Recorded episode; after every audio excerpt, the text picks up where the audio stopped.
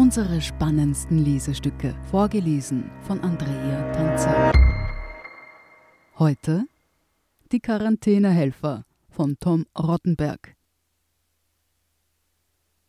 Manche Geschichten werden zu selten erzählt, dabei wären sie wichtig.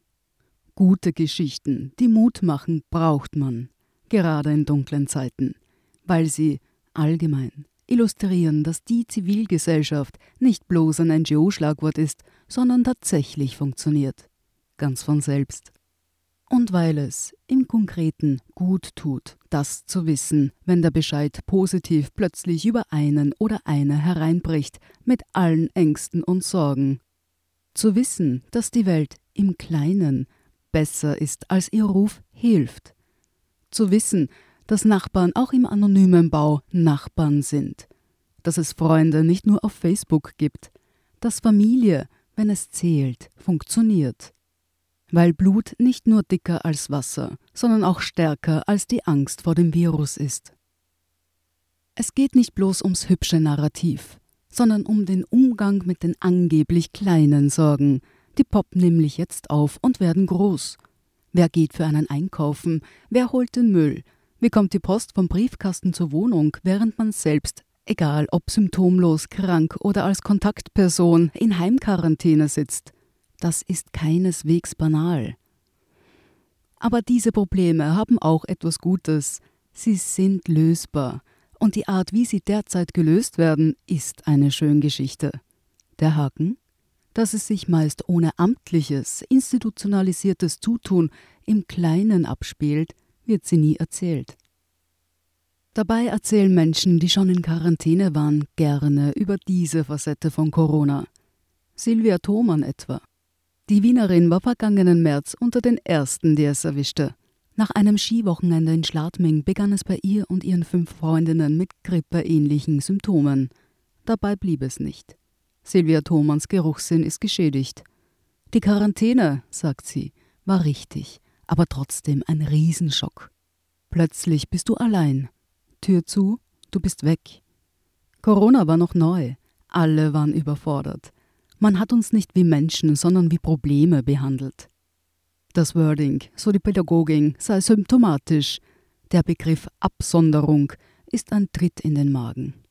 Wie es ihr gehe, ob sie medizinische Hilfe brauche, man hat nicht einmal gefragt, erzählt sie.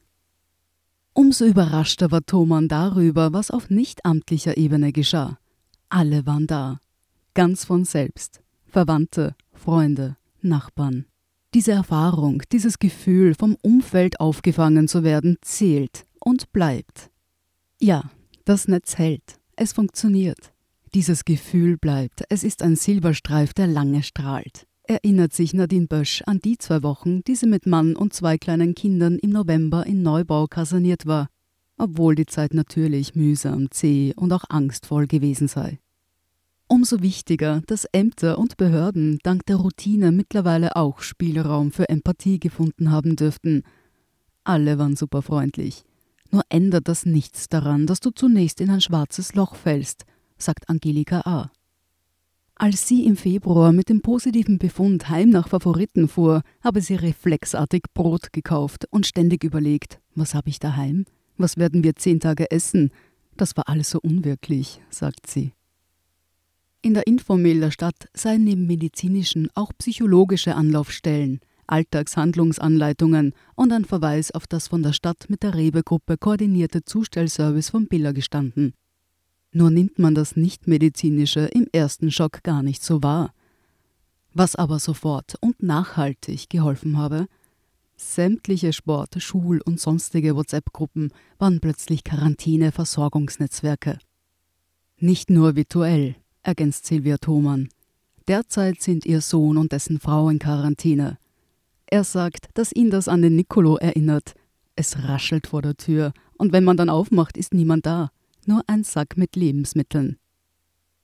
All diese Beispiele sind willkürlich gewählt. Repräsentativ dürften sie dennoch sein. Niemand wird zurückgelassen. Das mag aus Politikermund zur Hohlphrase verkommen sein. In der Echtwelt gilt der Satz. Das bestätigen die Stadt Wien, Rotes Kreuz und Caritas unisono. Die Versorgung der Menschen in Quarantäne war zu Beginn der Pandemie eine unserer großen Sorgen, sagt die Amtsärztin Ursula Karnthaler.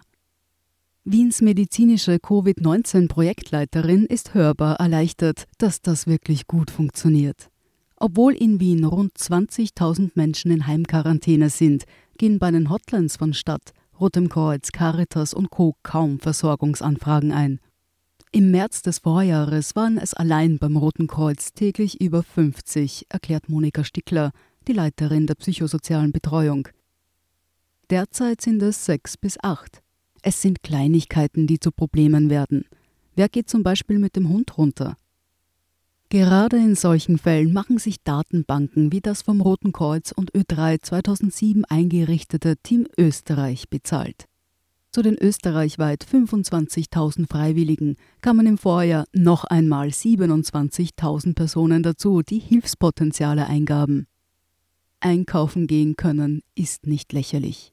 Auf Anfrage wird regional gematcht und oft geschmunzelt. Etwa dann, wenn wie in einem Fall in Hitzing Hilfsbedürftige und Helfer im gleichen Haus wohnen und einander sogar kennen. Die Pointe ist ein roter Faden vieler Quarantäneerzählungen. Die Scheu, Hilfe bei Dritten und nicht bei Institutionen zu erbitten, dürfte tief sitzen. Das bestätigt auch Bettina Pausch. Die Wienerin versorgt derzeit ein Paar, das ein paar Häuserblocks entfernt in Heimquarantäne sitzt. Wenn ich einkaufen gehe, sagen sie meist nur Brot Sie wollen niemanden zur Last fallen. Das tun sie eh nicht. Ich kaufe und koche halt ein bisschen mehr, als ich selber brauche, und sie freuen sich. Gebeten wurde Pausch nicht. Wieso sie trotzdem täglich kommt? Weil helfen selbstverständlich ist. Es macht uns zu Menschen.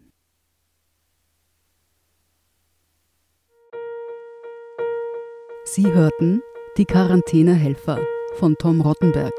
Ich bin Andrea Tanzer, das ist der Standard zum Hören. Um keine Folge zu verpassen, abonnieren Sie uns bei Apple Podcasts oder Spotify. Und wenn Ihnen unsere Lesestücke gefallen, freuen wir uns über eine 5-Sterne-Bewertung. Bis zum nächsten Mal.